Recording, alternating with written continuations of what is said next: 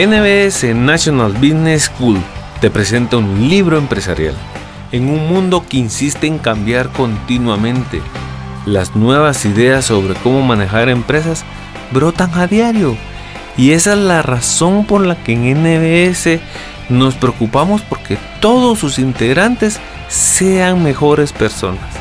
NBS es pasión por la excelencia y tú eres parte de ella.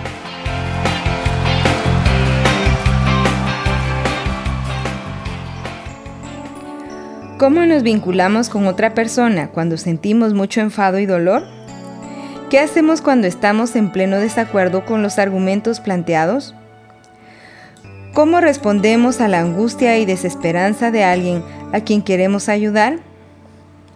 ¿Cómo planteamos peticiones en reuniones de trabajo? Estas interrogantes ilustran algunos de los escenarios planteados en este libro.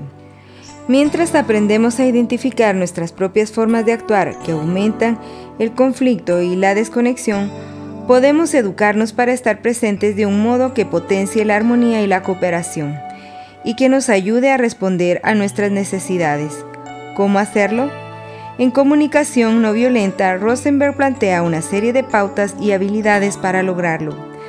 Comunicación no violenta expresa una clara y sistemática presentación de un programa educativo desarrollado por Marshall Rosenberg a partir de su experiencia como mediador, educador y terapeuta y que en la actualidad se comparte en más de 45 países. Comunicación no violenta. ¿Cómo comunicarnos de un modo más efectivo y coherente con nuestros valores? Marshall B. Rosenberg. Introducción. A lo largo de sus páginas, Rosenberg nos involucra en un proceso de reflexión y aprendizaje relacionado con cómo nos comunicamos habitualmente y cómo podemos hacerlo de un modo más efectivo y coherente con nuestros valores. En este resumen se repasan los cuatro elementos claves de la comunicación no violenta, CNB, esto es, observar sin evaluar, identificar y expresar los sentimientos, asumir la responsabilidad de nuestros sentimientos y formular a los demás peticiones conscientes para enriquecer nuestra vida. También se señala la importancia de conectar con nuestras necesidades y con las de los demás, hecho que nos aleja de prejuicios y evaluaciones y nos hace capaces de poner en práctica el poder de la empatía para comunicarnos de manera más efectiva. NBS es pasión por la excelencia y tú eres parte de ella. Observar sin evaluar. El primer componente de la CNB, comunicación no violenta, implica la separación entre observación y evaluación. Necesitamos observar claramente aquello que vemos, oímos o tocamos que afecta a nuestro bienestar, sin mezclarlo con una evaluación. Hacer observaciones constituye un elemento importante de la CNB mediante el cual intentamos comunicar a otra persona de forma clara y sincera cómo nos sentimos. Sin embargo, si mezclamos la evaluación con la observación, reduciremos la probabilidad de que la otra persona entienda lo que pretendemos transmitirle. En lugar de ello, recogerá la crítica y opondrá resistencia a lo que estamos diciendo. La CNB no nos dice que seamos totalmente objetivos ni tampoco que nos abstengamos de hacer evaluaciones. Lo único que nos dice es que mantengamos una separación entre nuestros observadores y nuestras evaluaciones. La CNB constituye un lenguaje dinámico que rechaza las generalizaciones estáticas. En lugar de ello, las evaluaciones deben basarse en observaciones específicas del momento y del contexto. El filósofo indio J. Krishnamurti dijo una vez que observar sin evaluar constituye la forma suprema de la inteligencia humana. La primera vez que leí esta información me dije, qué tontería, sin darme cuenta de que acababa de emitir una evaluación. A la mayoría nos cuesta hacer observaciones de la gente y su conducta exentas de juicios, críticas u otras formas de análisis. Pero en muchos casos, como diría May, nuestros sentimientos son tan limitados como las notas de un toque de corneta. El repertorio de adjetivos que aplicamos a las personas suele ser más amplio que el vocabulario del que disponemos para describir con claridad nuestros estados de ánimo. Se nos educa para orientarnos hacia los demás más que para estar en contacto con nosotros mismos. Tenemos metida en la cabeza la siguiente pregunta. ¿Qué quieren los demás que yo diga y haga? Revelar nuestra faceta humana y expresar la propia vulnerabilidad pueden ayudar a resolver conflictos o situaciones de comunicación difíciles. En una ocasión tuve que trabajar con los administradores de un hospital que se sentían muy inquietos a causa de una próxima reunión que iban a tener con los médicos. Querían conseguir que los apoyaran en un proyecto que los médicos acababan de rechazar, casi por unanimidad. Los administradores deseaban que yo les demostrara cómo utilizar la CNB en su trato con los médicos. Adoptando el rol de uno de los administradores en una dramatización, empecé con las siguientes palabras. Me asusta plantear esta cuestión. Elegí aquella palabra porque me di cuenta de que los administradores tenían miedo de volver a enfrentarse con los médicos a propósito de este tema. Sin darme tiempo a continuar, uno de los administradores me interrumpió con esta protesta. Usted no entiende la situación. No podemos decirles a los médicos que estamos asustados. Al preguntarle por qué, respondió sin titubear. Si se lo dijéramos, nos harían pedazos. La respuesta no me sorprendió en lo más mínimo, ya que había escuchado a muchas personas decir que nunca se les ocurriría manifestar sus verdaderos sentimientos en su lugar de trabajo. Sin embargo, uno de los administradores decidió arriesgarse a confesar su vulnerabilidad en la temida reunión en lugar de adoptar una actitud estrictamente lógica, racional y nada emotiva. Según tenía por costumbre, optó por expresar sus sentimientos exponiendo al mismo tiempo por qué deseaba que los médicos cambiaran de actitud. Pudo comprobar entonces que los médicos respondían de manera muy diferente. Al final, se sorprendió y se quitó un peso de encima cuando vio que los médicos no solo no lo hacían pedazos, sino que cambiaban radicalmente de actitud y votaban en favor de su proyecto por 17 votos a 1. Aquel cambio tan espectacular contribuyó a que los administradores advirtieran y apreciaran la repercusión que podía tener la expresión de la propia vulnerabilidad, incluso en el lugar de trabajo, asumir la responsabilidad de nuestros sentimientos. El tercer componente de la CNB implica el reconocimiento del origen de nuestros sentimientos. La CNB potencia nuestra conciencia de que aquello que hacen o dicen los demás puede ser el estímulo, pero nunca la causa de nuestros sentimientos. Nuestros sentimientos son el resultado de cómo elegimos tomarnos lo que dicen y hacen los demás y también de nuestras necesidades y expectativas particulares en ese momento. El tercer componente nos invita a aceptar la responsabilidad de lo que hacemos para generar nuestros propios sentimientos. Cuando alguien nos transmite un mensaje negativo, sea verbal o no verbal, tenemos cuatro opciones con respecto a la manera de recibirlo. Una es tomarlo de manera personal, captando en él acusaciones y críticas. Por ejemplo, alguien está irritado con nosotros y nos dice, Eres la persona más egocéntrica que he conocido en mi vida. Si nos tomamos la frase de forma personal, podemos reaccionar respondiendo, sí, debería ser más sensible con los demás, es decir, aceptamos el punto de vista de la otra persona y nos echamos la culpa. Es una opción que vulnera nuestra autoestima y nos cuesta un precio muy alto, ya que nos lleva a sentirnos culpables, avergonzados y deprimidos. Una segunda opción es echar la culpa a nuestro interlocutor en respuesta a la afirmación, eres la persona más egocéntrica que he conocido en mi vida. Podríamos protestar diciendo, no tienes derecho a decirme esto, siempre tengo en cuenta tus necesidades, tú eres el egocéntrico. Cuando nos tomamos las afirmaciones de esta manera y echamos la culpa a la otra persona, lo más probable es que sintamos rabia. La tercera opción que tenemos cuando recibimos un mensaje negativo consiste en hacer que brille la luz de nuestra conciencia para ver con claridad nuestros sentimientos y necesidades. Así podríamos, por ejemplo, responder, cuando me dices que soy la persona más egocéntrica que conociste en tu vida, me siento herido, porque yo querría que reconocieras los esfuerzos que hago para tener en cuenta tus preferencias. Al centrar la atención en nuestros sentimientos y necesidades, tomamos conciencia de que sentirnos heridos en esta circunstancia deriva de nuestra necesidad de que se reconozcan los esfuerzos que hacemos. Cuando recibimos un mensaje negativo, tenemos finalmente una cuarta opción, que consiste en iluminar con la luz de la conciencia los sentimientos y necesidades de la otra persona en ese momento según ella misma lo expresa.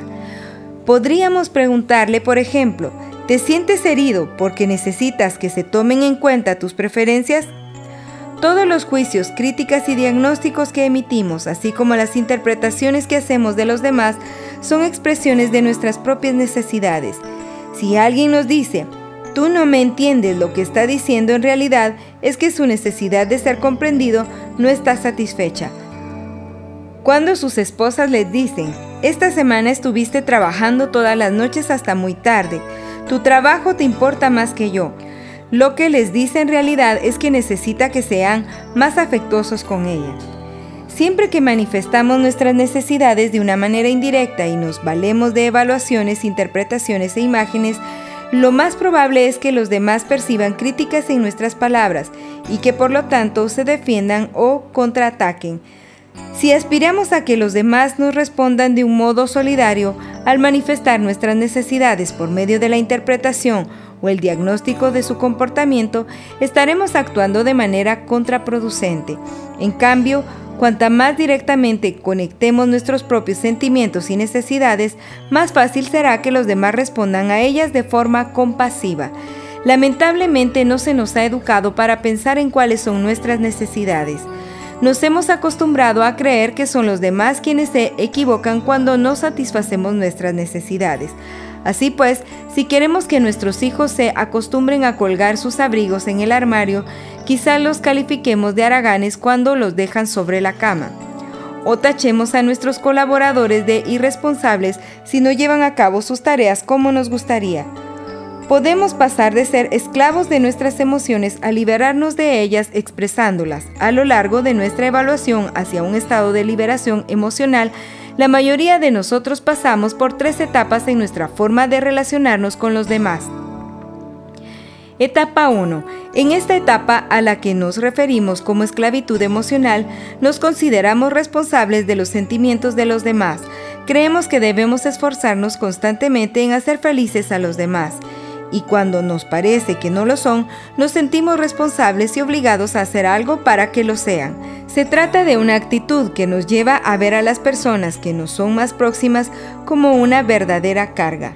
Etapa 2. En esta etapa nos damos cuenta del elevado coste que acarrea asumir la responsabilidad de los sentimientos de los demás e intentar adaptarnos a ellos a costa nuestra. Cuando me refiero a esta etapa, la llamo en broma la etapa antipática, porque acostumbramos a hacer comentarios como, ese es tu problema, yo no soy responsable de tus sentimientos. Tenemos claridad de aquello sobre lo que no tenemos responsabilidad, pero todavía no hemos aprendido cómo ser responsables ante los demás de una forma que no nos esclavice emocionalmente. Etapa 3. En la tercera etapa llamada liberación emocional, respondemos a las necesidades de los demás con compasión, nunca por miedo, sentimiento de culpa o vergüenza, Así nuestros actos nos colman de satisfacción no solo a nosotros mismos, sino también a las personas que reciben nuestros esfuerzos. Aceptamos la plena responsabilidad de nuestras intenciones y nuestras acciones, pero no nos hacemos responsables de los sentimientos de los demás. Una vez alcanzada esta etapa, ya tenemos el pleno convencimiento de que no llegaremos nunca a satisfacer nuestras necesidades a costa de los demás.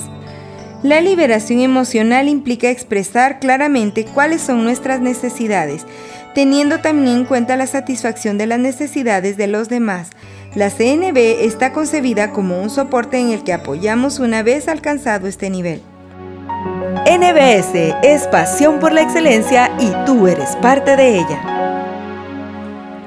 Peticiones conscientes. Hasta aquí desarrollamos los tres primeros componentes de la CNB que se centran en lo que observamos, sentimos y necesitamos. Aprendimos a hacerlo sin criticar, analizar ni echar la culpa a nadie, sin establecer diagnósticos y actuando de una manera que propicie la comprensión y la compasión. El cuarto y el último componente de este proceso se ocupa de lo que nos gustaría pedir a los demás para enriquecer nuestras vidas. Cuando nuestras necesidades se encuentran insatisfechas, observamos, sentimos y necesitamos con una petición específica, acciones que puedan satisfacer nuestras necesidades. ¿Cómo expresaremos lo que queremos pedir para conseguir que los demás respondan a nuestras necesidades de una manera compasiva? Además de emplear un lenguaje positivo, también conviene evitar las frases de sentido vago, abstracto o ambiguo y formular nuestras peticiones en forma de acciones concretas que los demás puedan realizar. Una historieta muestra a un hombre que se cayó en un lago. Mientras intenta llegar nadando a la orilla, le grita a su perro, que sigue en tierra, Lassie, busca ayuda.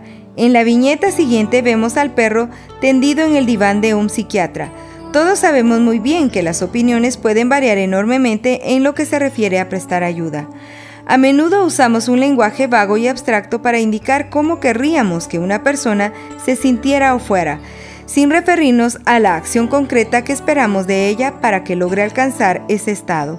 Por ejemplo, un empresario hace un auténtico esfuerzo para que sus empleados se comuniquen abierta y honestamente ante él, y les dice, Quiero que se sientan en plena libertad para expresarse cuando yo esté presente. Es una afirmación que comunica a los empleados el deseo del empresario de que se sientan libres, pero no comunica lo que podrían hacer para sentirse así. Para ello, el empresario podría usar un lenguaje de acción positiva o formular su petición de la manera siguiente. Me gustaría que me dijeran qué puedo hacer para que se sientan en plena libertad de expresarse. Cuanto más claros nos mostremos con respecto a lo que esperamos de la otra persona, más probabilidades tenemos de que se satisfagan nuestras necesidades. Como sabemos muy bien, el mensaje que emitimos no siempre es el que se recibe. Solemos basarnos en ciertas claves verbales que nos indican si lo que pretendemos transmitir se entendió de manera satisfactoria.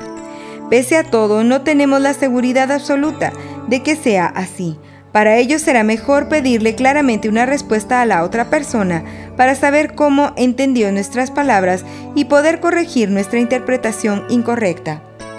En algunos casos bastará con una simple pregunta como ¿está claro? En otros nos hará falta algo más que una respuesta como sí, te entiendo, para estar seguros de que la otra persona realmente nos comprendió en tales casos, no estará de más que pidamos que nos confirmen con sus propias palabras lo que nos oyó decir. Entonces tendremos ocasión de repetir ciertas partes de nuestro mensaje y rectificar cualquier discrepancia u omisión que hayamos podido percibir.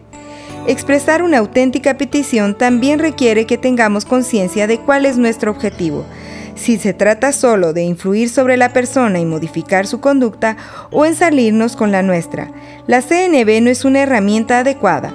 El método está pensado para aquellos que quieren que los demás cambien y respondan, pero únicamente si optan por hacerlo de buena voluntad y desde una actitud solidaria. El objetivo de la CNB consiste en establecer una relación basada en la sinceridad y la empatía, cuando los demás confían en que nuestro propósito primordial es la calidad de la relación y que esperamos que el procedimiento satisfaga las necesidades de todos, pueden confiar en que nuestras peticiones son realmente eso y no exigencias camufladas. Sin duda es difícil mantener la conciencia de este objetivo, sobre todo cuando se trata de padres, maestros, empresarios y personas cuyo trabajo se centra en influir en los demás y conseguir que se comporten de un modo determinado. NBS es pasión por la excelencia y tú eres parte de ella. La empatía. La empatía consiste en una comprensión respetuosa de lo que los demás están experimentando. El filósofo chino Chuang Tzu afirmó que la verdadera empatía requiere escuchar con todo el ser. Escuchar simplemente con los oídos es una cosa, escuchar con el entendimiento es otra distinta. Pero escuchar con el alma no se limita a una sola facultad, al oído o al entendimiento. Exige vaciar todas las facultades y cuando las facultades están vacías, es todo el ser el que escucha. Entonces se capta de manera directa aquello que se tiene adelante, lo cual jamás podrá oírse a través del oído ni comprenderse con la mente. En nuestra relación con los demás la empatía solo se produce cuando hemos sabido desprendernos de todas las ideas preconcebidas y todos los prejuicios. La presencia que requiere la empatía no es fácil de mantener. La capacidad de prestar atención a la persona que sufre es muy rara y difícil, es casi un milagro, es un milagro. Es una capacidad que casi ninguno de los que creen tenerla la tiene en realidad. afirma la escritora francesa Simone Weil. En lugar de la empatía solemos caer en cambio en la tendencia a dar consejos, a tranquilizar o explicar cuál es nuestra postura o nuestros sentimientos. La empatía en cambio requiere centrar toda la atención en el mensaje que nos transmite la otra persona. Damos a los demás el tiempo y el espacio que necesitan para expresarse plenamente y sentirse comprendidos. Hay un proverbio budista que describe muy bien esta capacidad. No se limite a hacer algo, esté presente. La comprensión intelectual bloquea la empatía. Cuando creemos que tenemos que arreglar las cosas para que los demás se sientan mejor, dejamos de estar presentes. El elemento clave de la empatía es la presencia, la capacidad de estar totalmente presentes con la otra persona y lo que está sintiendo. Esta calidad de presencia es lo que distingue a la empatía de una comprensión intelectual o compadecerse ante lo que ocurre a otra persona. Aun cuando en algunas ocasiones podamos optar por compartir los sentimientos que se despiertan en nosotros al escuchar a otras personas, conviene que tengamos muy presente que compartir cómo nos conmueve lo que oímos del otro no es lo mismo que ofrecer empatía. Para confirmar si entendimos bien lo que quiere transmitirnos la otra persona, es útil repetirlo en nuestros términos. Si al parafrasear lo que nos dijo resulta que nos equivocamos, nuestro interlocutor tiene la oportunidad de corregirnos. Otra de las ventajas que ofrece nuestra versión de lo que entendimos es brindar a la otra persona la oportunidad de profundizar en algo que nos ha dicho. La CNB sugiere que el parafraseo se formule a través de una serie de preguntas que revelan lo que entendimos y da lugar a las correcciones oportunas por parte de nuestros interlocutores. Si nos ocurre con frecuencia que la gente desconfía de nuestras motivaciones y nuestra sinceridad cada vez más que parafraseamos sus palabras, tal vez eso sea un indicio de que debemos analizar mejor nuestras intenciones. Quizás estemos parafraseando lo que nos dicen los demás y pongamos en práctica la CNB de una manera mecánica y sin una conciencia clara de cuáles son nuestras intenciones. Podríamos preguntarnos, por ejemplo, si nos dedicamos más a utilizar la CNB correctamente que a conectarnos con el ser humano que tenemos frente a nosotros. O quizá, aunque estemos usando la forma de la CNB, nuestro único interés sea cambiar la conducta de la otra persona. Algunas personas se resisten a parafrasear porque consideran que es una pérdida de tiempo. Un funcionario municipal dijo durante una sesión de práctica a mí me pagan para aportar hechos y soluciones, no para practicar la psicoterapia con quienes vienen a mi oficina. Pero ese mismo funcionario se veía obligado a enfrentarse con ciudadanos furiosos que iban a verlo con sus problemas y salían indignados de su despacho porque no les ofrecía soluciones. Algunas de estas personas me confiaron más tarde. Cuando entras en su despacho, te presenta un montón de hechos, pero siempre te quedas sin saber si te escuchó o no. Frente a eso, comienzas a desconfiar de los hechos. Parafrasear no es perder el tiempo, todo lo contrario, permite ahorrarlo. Estudios realizados sobre las negociaciones entre los representantes de las empresas y los trabajadores demuestran que se ahorra la mitad del tiempo que se suele emplear en ellas cuando cada negociador acepta antes de responder, repetir exactamente lo que acaba de decir su interlocutor. Es imposible darle a alguien lo que no tenemos. Por eso, si nos sentimos incapaces de ofrecer empatía a pesar de nuestros esfuerzos o estamos poco dispuestos a hacerlo, eso suele significar que estamos demasiado privados de empatía como para poder brindársela a los demás. A veces si reconocemos con sinceridad que existe en nosotros un malestar que nos impide actuar empáticamente con los demás, tal vez la otra persona nos ofrezca la empatía que necesitamos. Otras veces quizá necesitemos proveernos de una especie de empatía de primeros auxilios, prestando atención a lo que nos ocurre con la misma presencia y concentración que les ofrecemos a los demás. Doug Hammarskjöld, ex secretario general de las Naciones Unidas, dijo en una ocasión, Cuanto mejor escuchemos nuestra voz interior, tanto mejor oiremos lo que esté ocurriendo afuera. Si nos volvemos competentes en practicar la empatía con nosotros mismos, sentiremos a los pocos segundos una liberación de energía que nos permitirá estar presentes con la otra persona. Todos nos hemos encontrado alguna vez en medio de una conversación poco interesante, sin vida. Quizás estamos en un evento social en el que escuchamos una serie de cosas que no nos hacen sentirnos conectados con quienes las dicen. O estamos escuchando a alguien que habla en bla bla. Las conversaciones agotan su vitalidad cuando nos desconectamos de sus sentimientos y necesidades que generan las palabras de la persona que habla y de las peticiones asociadas a dichas necesidades. Es la situación que suele producirse cuando la gente habla sin tener plena conciencia de lo que siente, necesita o pide, en lugar de participar en un intercambio vital con otros seres humanos. Tenemos la sensación de habernos convertido en papeleras donde van a parar las palabras. ¿Cómo y cuándo debemos interrumpir una conversación que ha llegado a un punto muerto a fin de infundirle vida? Yo diría que el momento más oportuno para interrumpirla es cuando oímos una palabra más de la que queremos oír. Cuanto más tiempo esperamos, más nos costará mostrarnos civilizados cuando intervengamos. Nuestra intención al interrumpir no es reclamar un espacio para nuestra expresión, sino ayudar a la persona que habla a conectarse con la energía vital que se esconde detrás de lo que dice. Otra manera de animar una conversación consiste en expresar abiertamente nuestro deseo de una mayor conexión y pedir la información que nos pueda ayudar a establecerla. Uno de los mensajes con los que resulta más difícil empatizar para muchos de nosotros es el silencio. Esto sucede especialmente cuando hemos expresado nuestra vulnerabilidad y queremos saber cómo reaccionan los demás ante nuestras palabras. En tales ocasiones es fácil proyectar nuestros peores temores en falta de respuesta y olvidarnos de conectarnos con los sentimientos y necesidades que los demás expresan a través del silencio. Una vez estaba trabajando con el personal de una empresa. Me dejé llevar por la emoción del tema que trataban en aquel momento y sin poder contenerme me puse a llorar. Cuando levanté los ojos me resultó difícil recibir la respuesta del director de la empresa. Un silencio absoluto.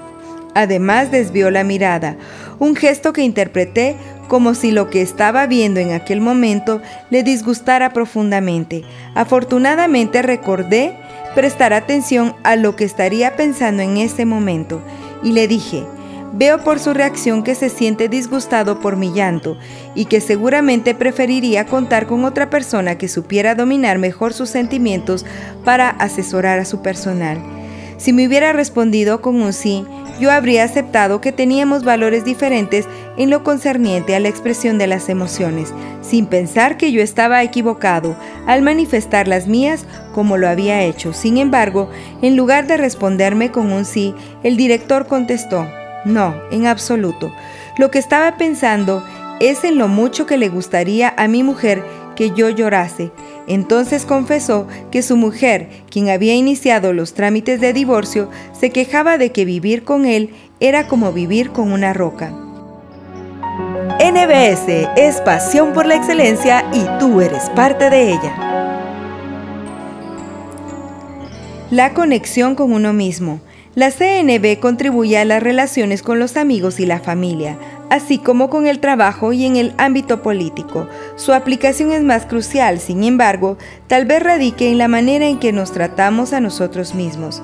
Si somos interiormente violentos para con nosotros mismos, es difícil que seamos realmente compasivos con los demás. Un área importante donde esta violencia puede reemplazarse por la compasión es nuestra permanente evaluación de nosotros mismos. Es fundamental saber evaluar los hechos y las condiciones con las que nos encontramos de manera que nos ayuden a aprender y a elegir sobre la marcha opciones que nos sean útiles. Lamentablemente, nos han enseñado a evaluarnos de una manera que a menudo contribuye más a fomentar el rencor hacia nosotros mismos que a aprender. Resulta trágico que ante equivocaciones que cometemos, muchos de nosotros nos quedemos enredados en un sentimiento de odio hacia nosotros mismos en lugar de beneficiarnos de equivocaciones que nos revelan nuestras limitaciones y nos guían hacia el crecimiento personal. Aun cuando a veces aprendamos la lección de los errores por los que nos juzgamos tan duramente, Me preocupa la naturaleza de la energía que está detrás de este tipo de cambio y aprendizaje. Preferiría que el cambio estuviera estimulado por un claro deseo de enriquecer nuestra propia vida o la de los demás, y no por energías destructivas como la vergüenza o la culpa. La vergüenza es una forma de odio hacia la propia persona y las cosas que se hacen como reacción ante la vergüenza no son actos libres ni alegres. Aunque nuestra intención sea comportarnos con más amabilidad y sensibilidad, si los demás perciben que detrás de nuestras acciones hay vergüenza o culpa, es menos probable que aprecien lo que hacemos que si nos sentimos motivados puramente por el deseo humano de contribuir a la vida. En nuestro idioma hay una expresión que tiene una enorme capacidad de generar vergüenza y culpa es una expresión violenta que solemos usar para autoevaluarnos y que está tan profundamente arraigada en nuestra conciencia que a muchos nos parecería casi imposible prescindir de ella. Se trata de la expresión debería, como por ejemplo, no debería haber hecho eso o debiera haberlo imaginado. Cuando la usamos con nosotros mismos, la mayoría de las veces nos resistimos a aprender puesto que la expresión implica que no hay otra opción. Cuando los seres humanos escuchamos una exigencia, sea del tipo que sea, solemos resistirla porque amenaza nuestra autonomía, nuestra profunda necesidad de elegir. Tenemos esta reacción frente a la tiranía, incluso frente a la tiranía interna bajo la forma de un debería. En la siguiente autoevaluación está presente una expresión similar de exigencia interna. Lo que estoy haciendo es espantoso. Tengo que dejar de hacerlo. Tómese un momento y piense en toda la gente a la que ha oído decir, tengo que dejar de fumar o bien, tengo que procurar hacer más ejercicio. No parar de decirse lo que deben hacer, pero siguen resistiéndose a hacerlo, porque el destino del ser humano no es la esclavitud. No estamos destinados a sucumbir a los dictados del debería o del tengo que vengan de afuera o de dentro de uno mismo. Una premisa básica de la CNB es que siempre que damos a entender que alguien se equivoca u obra mal, lo que decimos en realidad es que dicha persona actúa de una forma que no está en armonía con nuestras necesidades. Si resulta que la persona que juzgamos somos nosotros mismos, lo que decimos es, no me estoy comportando de una manera que está en armonía con mis propias necesidades.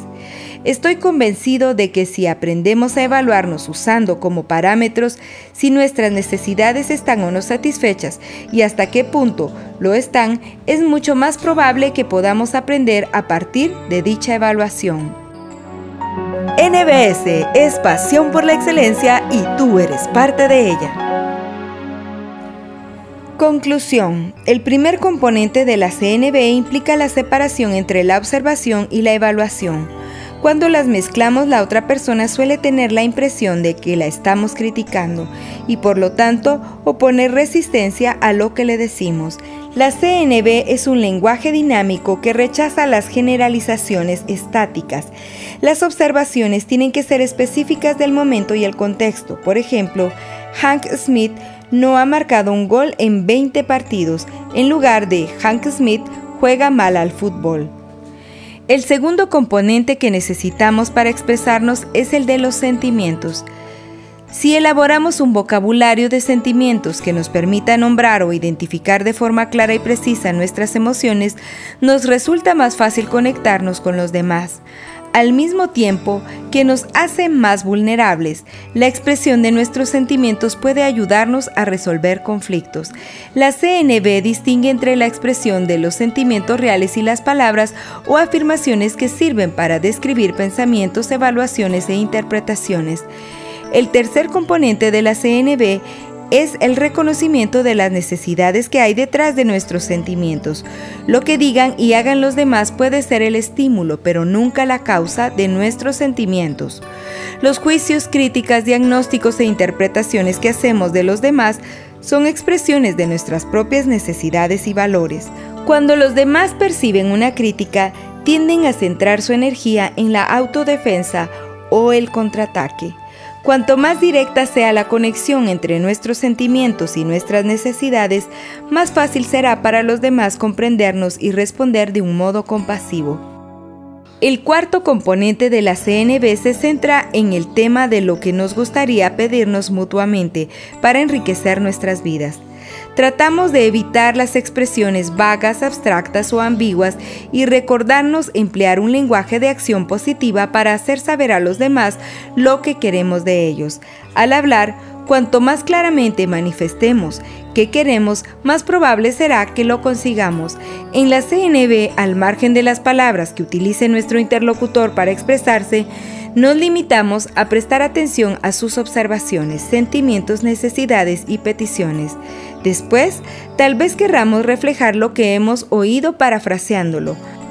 Mantenemos nuestra actitud de empatía para que nuestro interlocutor tenga la oportunidad de expresarse plenamente antes de desviar nuestra atención hacia las soluciones o hacia la satisfacción de sus peticiones. Nuestra capacidad de ofrecer empatía nos puede permitir ser vulnerables, neutralizar la violencia potencial, escuchar la palabra no, sin tomarla como un rechazo personal, reanimar una conversación sin vida y hasta captar los sentimientos y necesidades expresados con el silencio. Las personas logran una y otra vez superar los efectos paralizantes del dolor psicológico cuando establecen suficiente contacto con alguien que puede escucharlos con empatía. La aplicación más crucial de la CNB tal vez radica en la manera en que nos tratamos a nosotros mismos. Cuando cometemos errores, podemos usar el proceso de duelo y perdón hacia nosotros mismos que la CNB propone para que nos indique hacia dónde podemos crecer en lugar de quedarnos atrapados en una serie de juicios moralistas. Al evaluar nuestras conductas en términos de nuestras necesidades insatisfechas, el ímpetu para realizar un cambio no procede de la vergüenza, la culpa, la ira o la depresión, sino de un auténtico deseo de contribuir a nuestro bienestar y al de los demás. NBS, National Business School, te da las gracias por tomarte el tiempo para escuchar este libro. Te invitamos a que apliques de buena manera cada uno de los conocimientos transmitidos, los cuales estamos seguros que transformarán tu visión empresarial y administrativa.